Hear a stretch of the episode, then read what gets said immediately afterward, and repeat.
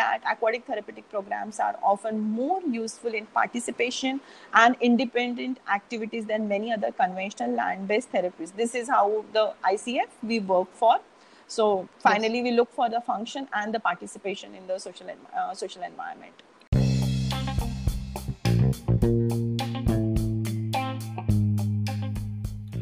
Aquatics, the podcast that immerses you into the world of aquatic therapy. Here's your host, Eugenia Hernandez.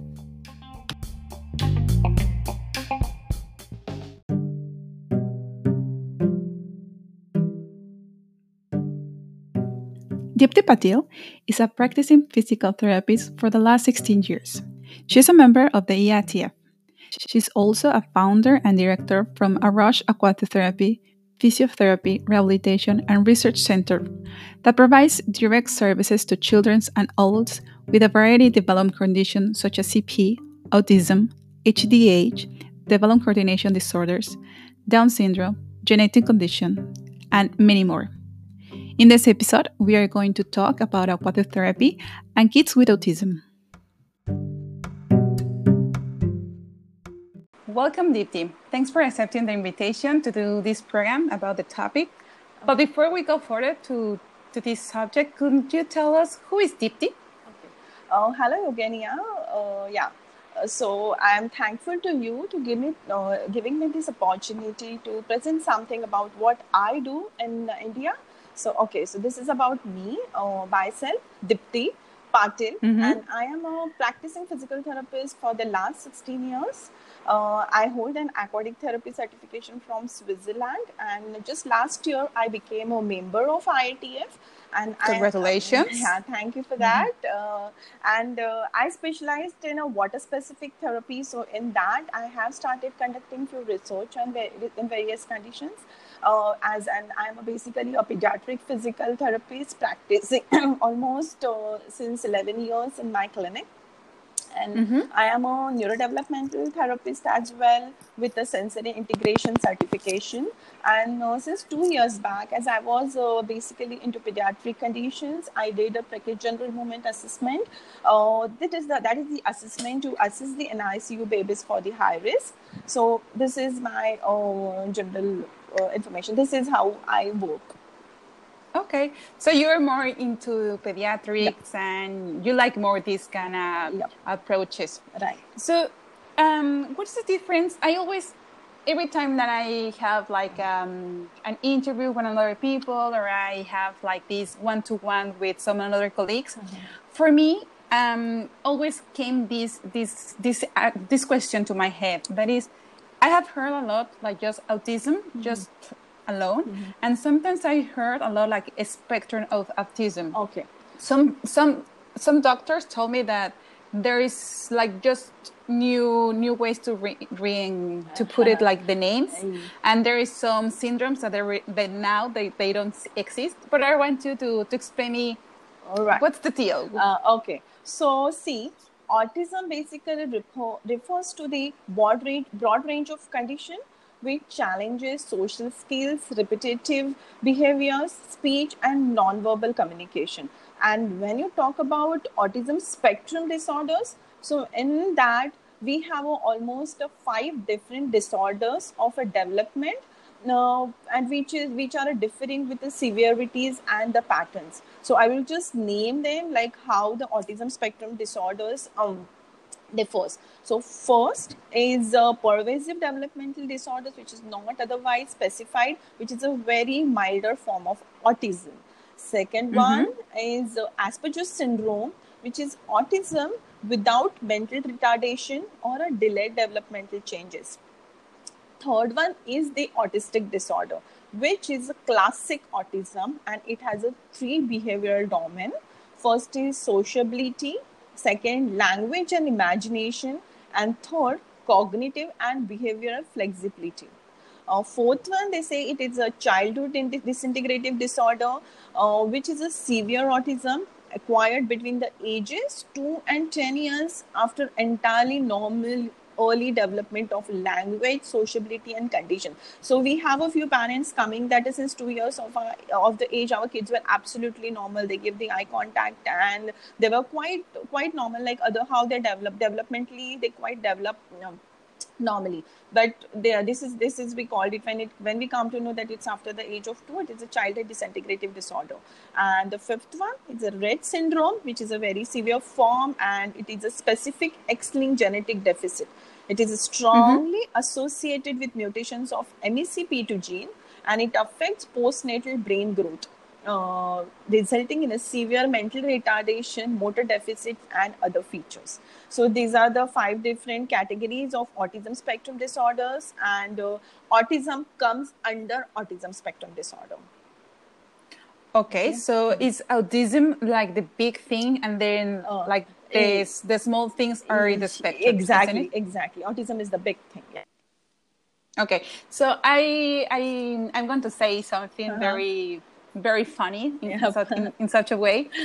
Every time, in, like in the movies, uh-huh. when we saw these uh, Hollywood movies, uh-huh. there's like one kid with autism and he's yeah. very very smart. Uh-huh. It happens, yes. isn't yes. it? We yes. can we can we can say that these kids mm-hmm. are mm-hmm. in which in which level we can put it these kind of kids.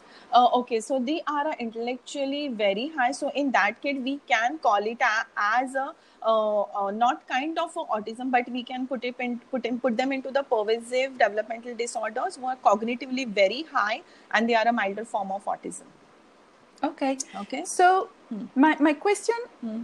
in this in this case, I'm I am physical therapist. Mm-hmm and I always think about mm-hmm. um, the motor skills. I always mm-hmm. think about mm-hmm. everything that is related. And but my but I don't have so many knowledge about how to treat this kind of patient in the social context. Mm-hmm. Um, if we are physical therapists and it's the mm-hmm. first time that we have in touch with um, with an autism patient mm-hmm what would you recommend me or recommend recommend us to, to do like it, just not in the water just like mm-hmm. if we have this patient in mm-hmm. front of us mm-hmm. what we should do what we should do our best approach uh see so they are a very as in they look very different but they are a very loving kids. So when you just go and try to develop some rapport with them just go and talk to them and first they the in the socially social interaction yeah they have a they very few people can give you the eye contact. But i feel eye contact is not the only thing which you can connect but you can just mm-hmm. go talk to them hug them. They would always love you. Just you can you can after after looking at them after after looking at their body language you you come to know what they exactly want so when you go hug them talk to them just try to uh, try to figure it out what they exactly like and when they come to your center for the first assessment and all just uh, just after taking out the history from the parents uh, you can be uh, just do a playful things and try to assess them where what kind of uh, therapy they are going to require and what exactly uh, they want to do of course, of mm-hmm. course.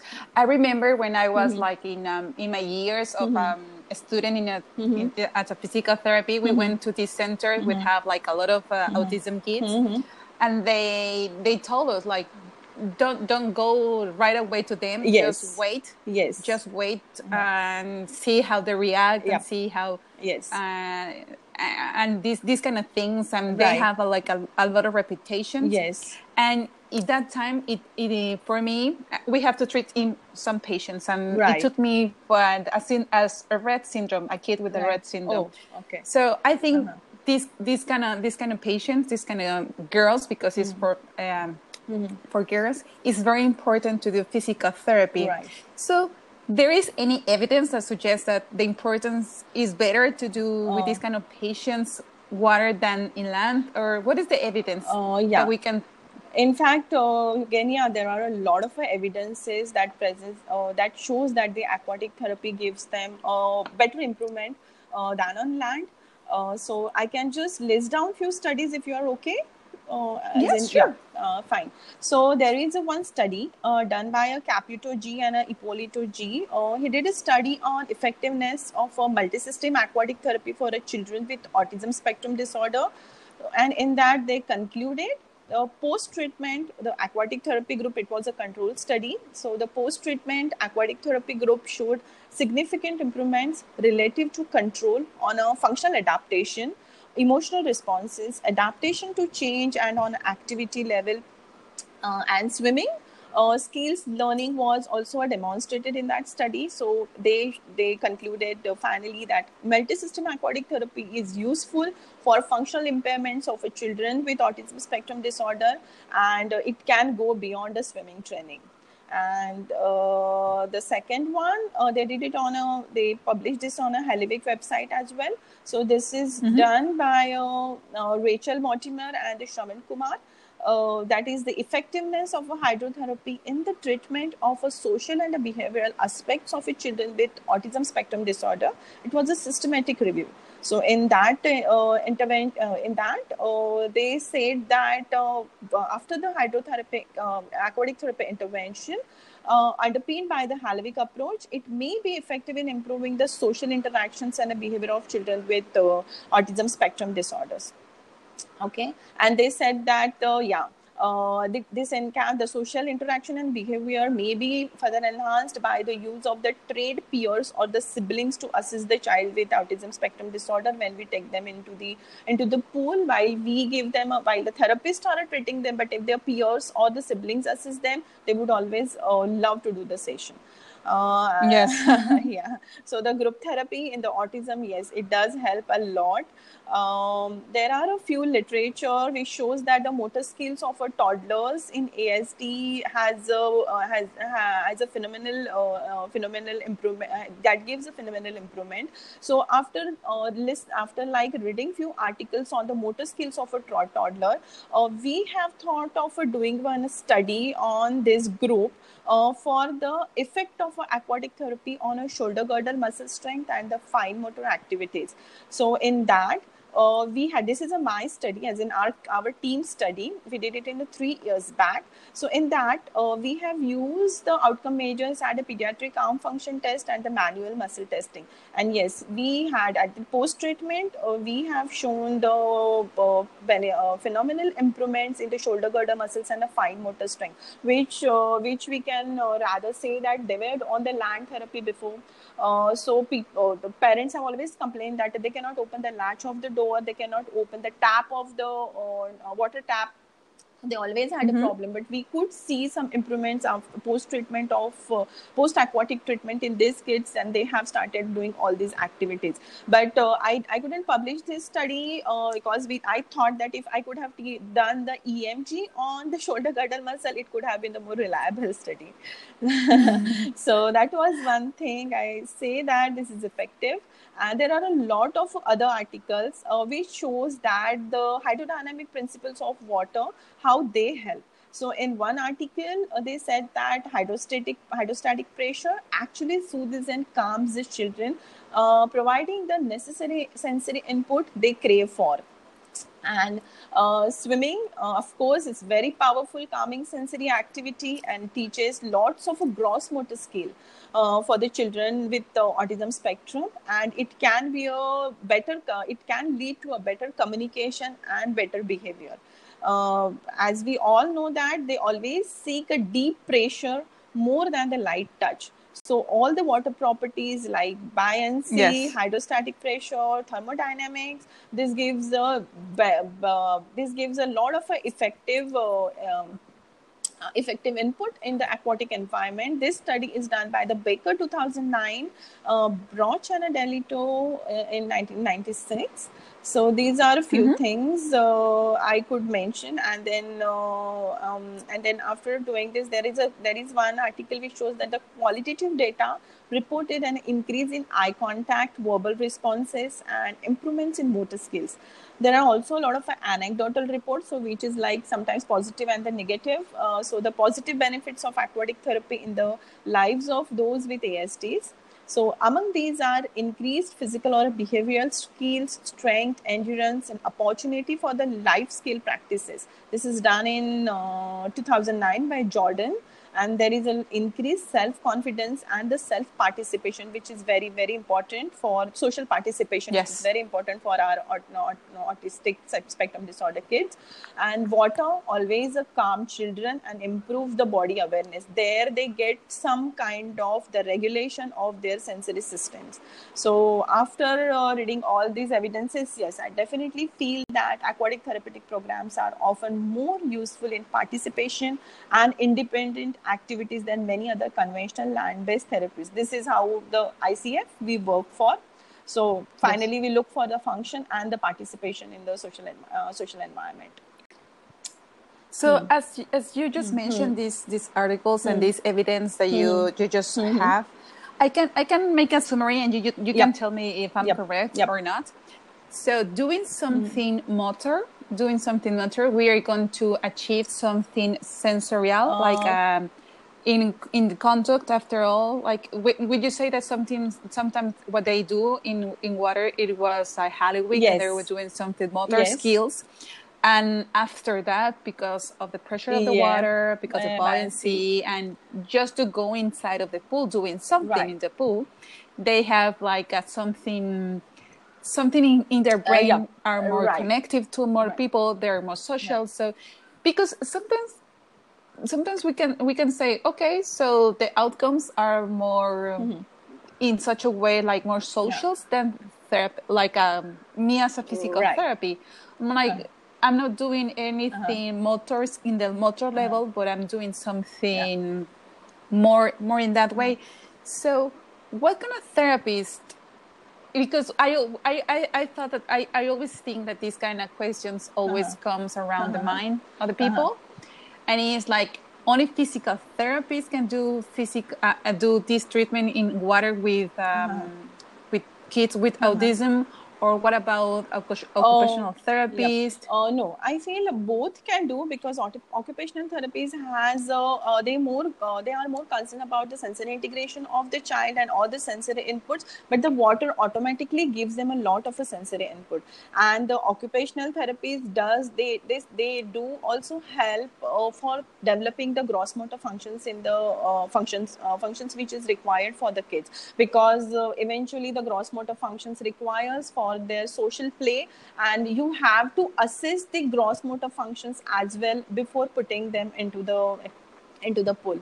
So i feel uh, occupational therapists also can treat the kids with autism uh, as in in the water of course they do treat the kids with autism spectrum disorders but um, i think in the water as well they can uh, they can use a lot of uh, games in fact which help them for the social Yes. play give them a group therapy help how you can you can help them to improve the eye contact uh, developing a rapport with the child uh, all those things really really very important uh, important as the occupational perspective basis uh, occupational therapist basis Yeah, it's mean like they're Yeah. doing like exactly what they're doing Yes, in land. yes. But just they're gonna have this extra that Right, waters right. provide with these kind of patients. So they're gonna have, according to the literature, they're gonna have like a lot of better better Hmm. Yeah. outcomes than just only Right. Hmm. in the land.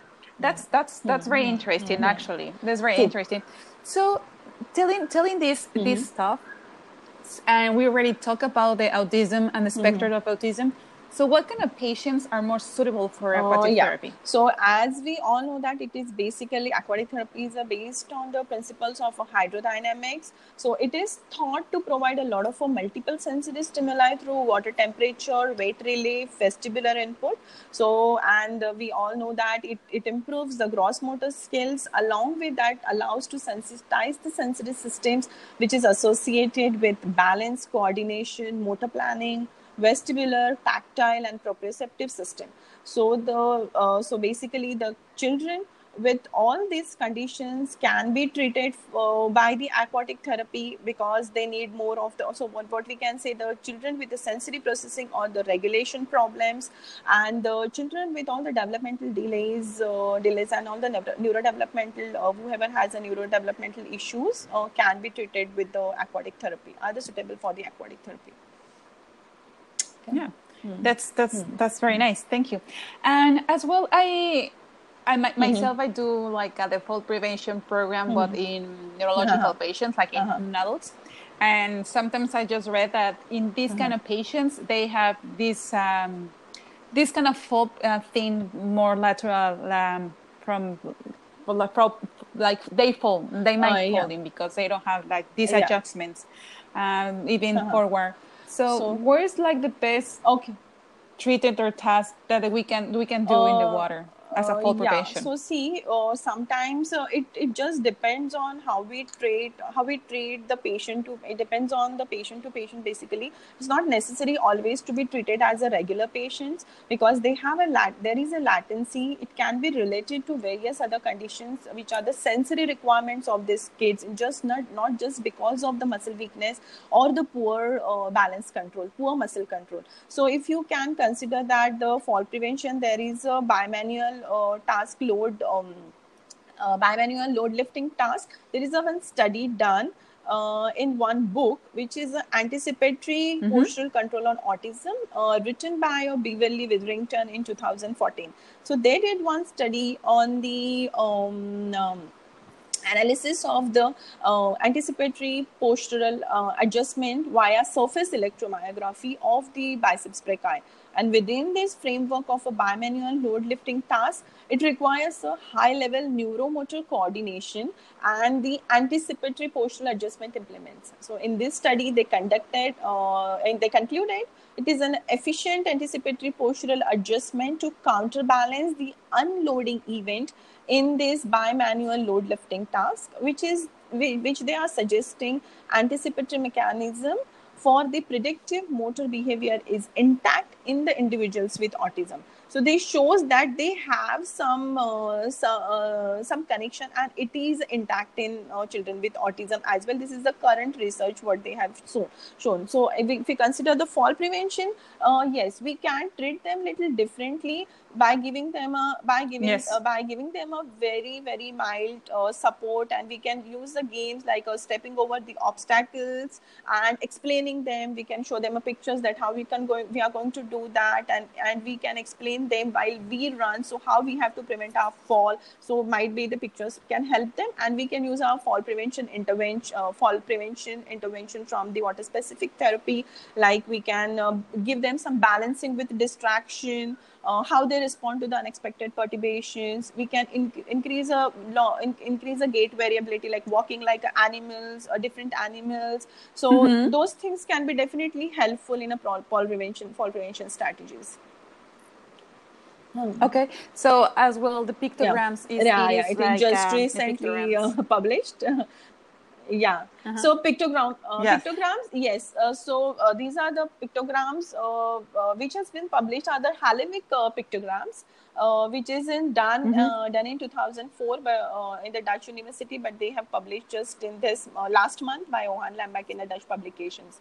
So those we can use it for the Halliwick, yes. Uh, but yes, the fall fall prevention if I can see, but not uh, not the Halliwick therapy pictograms, but the general pictures. Even while while treating the autism child with autism spectrum disorder, we have some kind of a pictorial stuff. We keep it in. So whenever we are taking them any therapy or we wanted to explain them what they are going to do so we show them pictogram. Okay today we are taking them on the ball in a ot occupational therapy session. We show them this is the ball. Something we are going to do it on this. So they are prepared for that Okay, so same way in the aquatic okay. therapy, we show them uh, some pictures with the obstacle crossing, uh, animal walk, like kind of a different animals how they walk, and some of the balancing, like like just holding a holding a kickboard and uh, walking on the step, or maybe the uh, walking on the walking on the steps, or maybe the running holding the holding um, holding a kickboard by balancing the glass of water on the kickboard. So those kind of uh, some distraction bal- balancing activities with the distraction we can uh,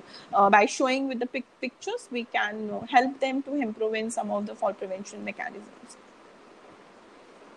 Yeah, in some of the fall uh-huh. prevention, uh-huh. what I do sometimes is I put uh-huh. like uh, these uh, yeah. like sets, like I put like um one one part in that part of the pool you're going to do this, yes. and that part uh-huh. of the pool you're yeah. going to do that, and then in between in between that uh, one station uh-huh. to another station, right. I have these little you cannot touch this because uh, you have bumps right. in, like I don't know, you you just use your imagination and lot of, and the kids can be related. you have to use in a aquatic therapy uh, sessions like hmm. Yeah, Yes, especially with especially, kids. Like with kids, you yeah you need more like to to have like a Uh-huh. playful and they don't feel like they're doing right, therapy. But what about what about the cases Uh-huh. of those kids that they're like um, very sensitive in touching? Like they don't want to be touched. They don't want to be like water splashing water. Yeah. in their face. Uh, Uh-huh. For those kids, for those kids, do you think it's nice to be in the Um, water, or it is just like don't do Oh. it, or really do it, like do a just yeah. mental adjustment? Uh, What is no, your I think recommendation? definitely take them with a few sessions. They can they can get adapted in the water very well. Initial, I, I in fact when, when whenever I take a child with autism to the water, I take almost a 15 to 20 sessions to just develop the adaptability because they don't like splashing water on the water on the water on the face. Yes. So if like if they just don't like it, I splash it on my face first, and then ask them to wipe my face, and then slowly slowly try like how t- you touch on me, and then just just leave them alone. Just play with them. Just splashing not on their face but everywhere. Just and, and the, the moment you start moving your hands in the water they get so much of a deep pressure and the proprioception. They start regulating their body and and eventually they start liking it. Uh, but yes uh, the kids with autism spectrum disorder they take a lot of time if they don't like water but uh, in my case most of my kids love to be in the water as in they just love to come for the aquatic therapy session so but hmm, I always, yeah, I always think that when you're play, as well, we're Uh-huh. talking about playing, Yeah. splashing, but sometimes, sometimes I think Yeah. that we forgot that we're Yeah. doing therapy, and I, I think that we have to to remind the people that are listening to us, like sometimes it is nice to be Yeah. a quiet time, not playful, just to be a quiet time to focus, like in really what, yeah, to what want, really they're doing. Uh, yes. They, they ask, they ask. So, so they just, I just leave them in the pool, just put some toys in front of them and just let them play whatever they want to do. Sometimes I'll just squeeze, squeeze any toy and just try to squeeze on the hand, but not on the face, and just let them feel how it feels on the hand. So those kind of a creative stuff I do use, but initially I just leave them if they don't like me touching in the water because they're already getting so much sensory multi-system, uh, uh, multi-system input for their body. So sometimes I just leave them because anyway they are working, they are regulating in the body. So those I never feel that it's a waste session or something, but they are getting a lot of input uh, and just let them play in the water. So you Uh-huh. was explaining how you do it, and, and can you can you explain us how, how it goes, like uh, in aquatic therapy session, like you do or in your in your facility, and as well, we kind of method that you use more? Uh, uh, so from the beginning Uh, to yeah. the end. Okay. So from the beginning to the end, uh, that's what I told you that uh, this is like in uh, Mhm. mostly the children with autism are actually the visual learners. So whatever they see, they always uh, believe in that and they are they are okay okay now these are the things i have to plan and i have to do so this gives uh, they, this is the initial go to method that showing some pictures to them so it provides the structure in the child's mind and helps them to follow directions at hand and it always decreases the child's frustration because they understand exactly what is expected from me okay Yes. so that is one thing we i always start with Mhm. so pictures with the pool pictures with the kids doing some therapy in the pool pictures playing in the wa- playing in the water splashing water on each other so all these uh, all these pictures i will show it to them first and then uh, then take them into the pool and and and, and initial i'll always see the response of the child how he's in the water always try to develop a develop a trust on uh, always try to gain the trust of the child develop a rapport with the child talk to them what they want and I'll always I'll just leave the child and uh, leave the child and let him do what he likes and what easily and uh, and I always choose the activity which is easily which, whichever activities they can do easily in the water just example for the splashing of water uh, and after that maybe i i know that okay so breathing is the one thing initially whenever we go into the water the Halliwick what we see the Mhm. mental adjustment. So i will work on all those phenomena of a mental adjustment giving a lot of toys like a flips uh, giving a flute making a animal sounds that how and, and showing a different different uh, bubbling methods in the in the water. So they get little excited that something really playful is happening with me then moving them with them if they get comfortable uh, in the water after the uh, then the disengagement what we see in Halliwick therapy. So then making uh, just just give them a give them a different direct direction of the movements running with them dancing with them. So all these things i will use it. Sometimes i may use the balls and the noodles as well for the uh, for the proprioception and the deep pressure for the upper extremity. So all these things i will start initially and then uh, then definitely i will work on the Halliwick 10 point program uh, which has a lot of uh, gross motor functions uh, gross motor uh, uh, which work on a lot of gross motor function which is required which is essential for the children with autism spectrum disorders. So Halliwick as we said that i will show them the pictograms uh, to and to make them understand how we are going to go in this program. And and trust me it never happens. It, it requires ages to treat them. If the child is just not it depends on again patient to patient. If it is a severe form of autism mm-hmm. so then it takes really a long time to teach them all these things. And uh, and yes uh, uh, i will always uh, keep a water specific therapy in my mind and we'll work on a function and a participation keeping some goal in my mind. So example uh, as i told you i know that okay this child is not able to uh, latch the door okay so the my my parent comes and tells me that okay i want really he want i want him to improve in this this activity so i would definitely consider that okay i need to work on more of my upper extremity and the shoulder girdle muscles to improve that fine motor uh, fine motor function of uh, mm-hmm. uh, latching the door okay so then uh, these kind of things i always keep it in a mind and work on a goal directed um, goal directed session okay hmm. Um, just, just you just saying about uh-huh. that. Um, I'm just curious about it because I, I know that uh-huh. people sometimes they ask me. Uh-huh. So with these uh-huh. kind of patients that you have, um, there is uh, what kind of measures or what uh, about about uh-huh. um, va- I forgot the name in, in English. Sorry. Uh, what kind of like measurements you do or evaluations that you do before and during? Do you do something during the pool? Or to uh-huh. just do the, the water or okay which kind of evaluations uh, okay see uh, so in evaluation based what we can see that uh, uh, in for the autism spectrum disorders uh, it is uh, we always see to it as a land based assessment first. So in that we do the dsm 4 and dsm 5 to see which criteria the autism spectrum disorder comes. But this is done by the psychologist not the physiotherapist. So all it is, mm-hmm. it, it basically when we see a spectrum of disorders it's all the all the multidisciplinary uh, approach. So first uh, uh, first this these activities can be this assessment can be done by the psychologist.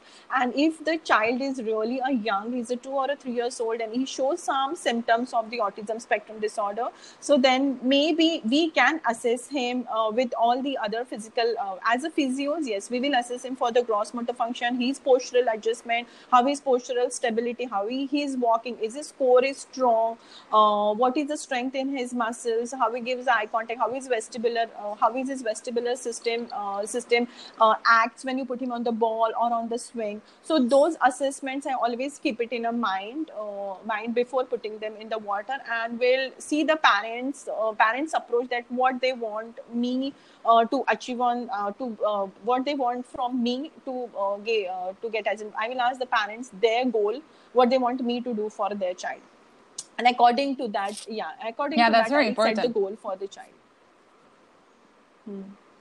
Okay so and yeah. and the parents do they like uh, uh, the, the yes. results that they are like happy what what uh, did, uh, yeah. what did they they you? are really uh, very very happy so there are a lot of uh, articles again the parents so i'll just uh, i'll just discuss and randomly that there are a lot of positive outcomes which parents had given it to me there is an improvement in behavioral problems following an exercise program there is an improvement in academic performance attention to task social skills uh, there is a participation in physical activity. They just wants to go go on the ground and play with which they always uh, they never used to like it because because of the group of people they touch and then they push them sometimes. So they have a lot of uh, other issues with the other kids. So they never like but after the aquatic therapy they have improved in this uh, these areas. Uh, there is improvement in a social skills such as the increased eye contact engaging in appro- appropriate conversation with peers and teachers in the school. They follow follow all the class routines and the class rules. Uh, there is a lot of a positive uh, influence on a social development and the self-esteem of the child which was a very much needed needed for that child. Uh, and Yes. uh, they and, and there are in the in my clinics there are a lot of patient comes uh, the parents come and they tell me that because we have a multi multi specialty approach uh, we have occupational therapy speech therapy aquatic therapy happening in a one on one under one roof. So we have a sessions divided for this kid so whenever they know that they are coming to dipti or maybe the arush clinic they always carry the swimming costume while coming though it's occupational therapy session or the speech therapy session so they just love to come for the therapy and even parents are happy that they love it and yes there's a lot of positive uh, outcome uh, that parents had given me after the aquatic therapy session Yeah, they have like a lot of improvements in Yeah. their in their daily living. So Yeah. I think the parents that's the Right. thing that they, they like the most, and only in social, but uh, they have more Yep. better con- motor control. Yes. they have better Good. posture. They, they following Yeah. we that we discussed. And what about the fitness? It is possible to train fitness. I- We didn't, we do need it to train fitness with these kind of kids because Uh-huh. now the literature suggests that in pediatrics we have to train them, not train them, but we have to be more in the level of activity more high demand.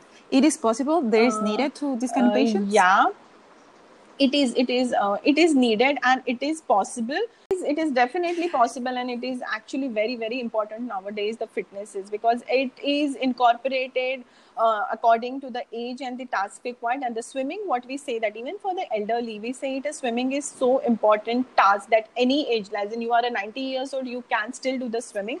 But if you have to go to the gym you will say no no i don't want to go to the gym at the age of a 90 years.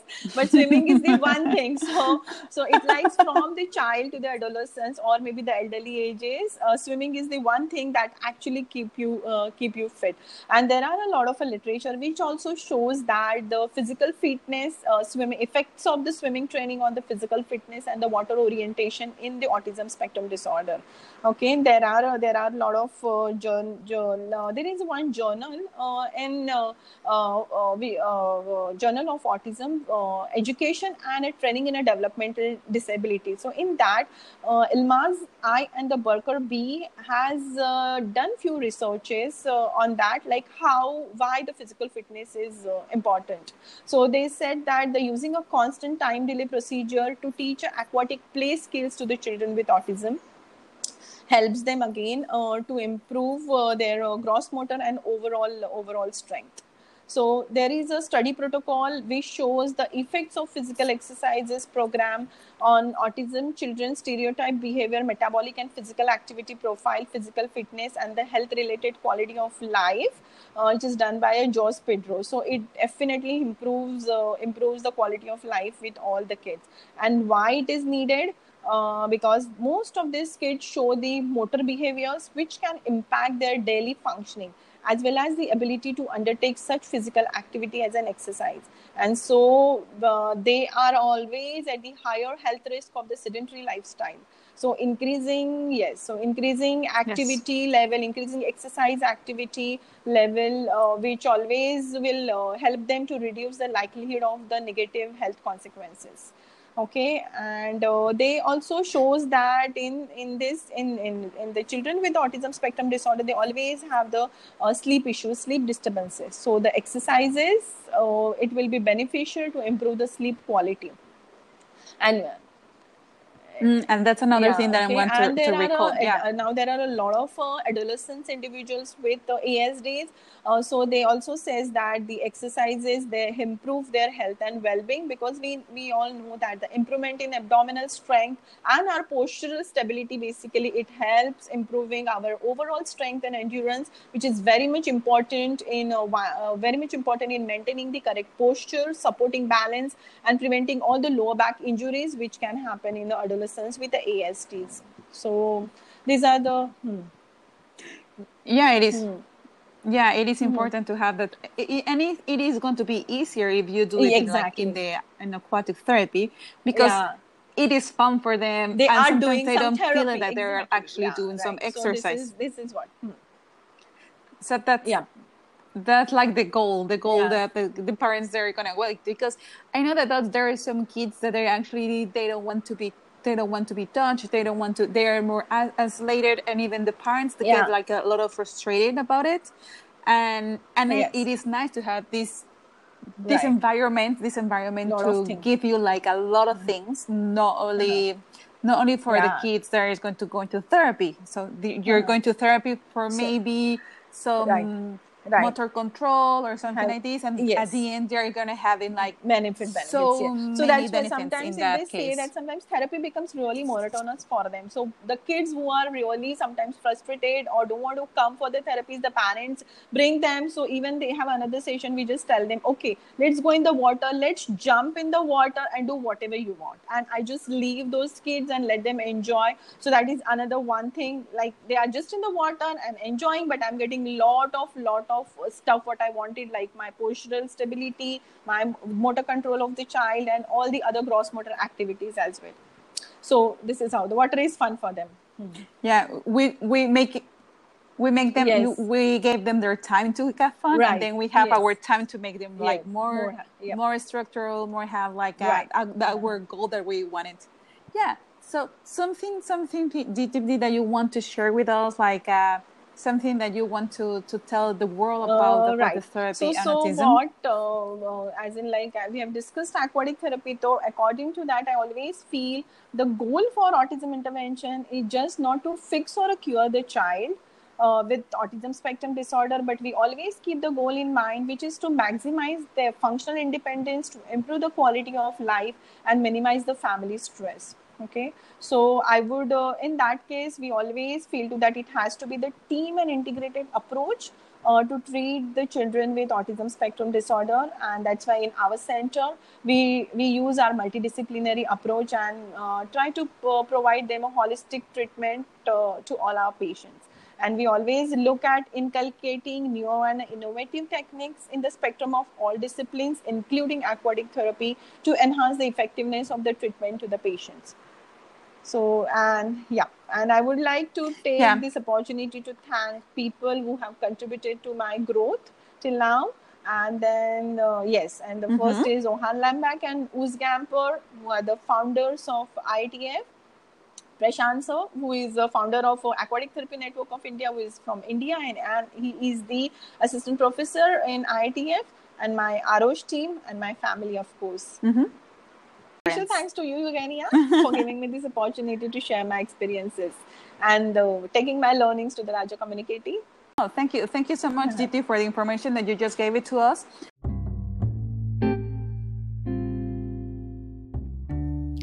Thank you so much, Dipti Patil, for sharing with us the benefits of the environment as such as aquatic therapy in the treatment with kids with autism. If you've liked this episode, don't forget to share it. You can follow us in Instagram in Aquatics Underline Podcast. I am Eugenia, and this was Aquatics. Thank you for waking up so early. no, that's fine. It's my pleasure. That's my regular timing of waking up. So it's absolutely fine.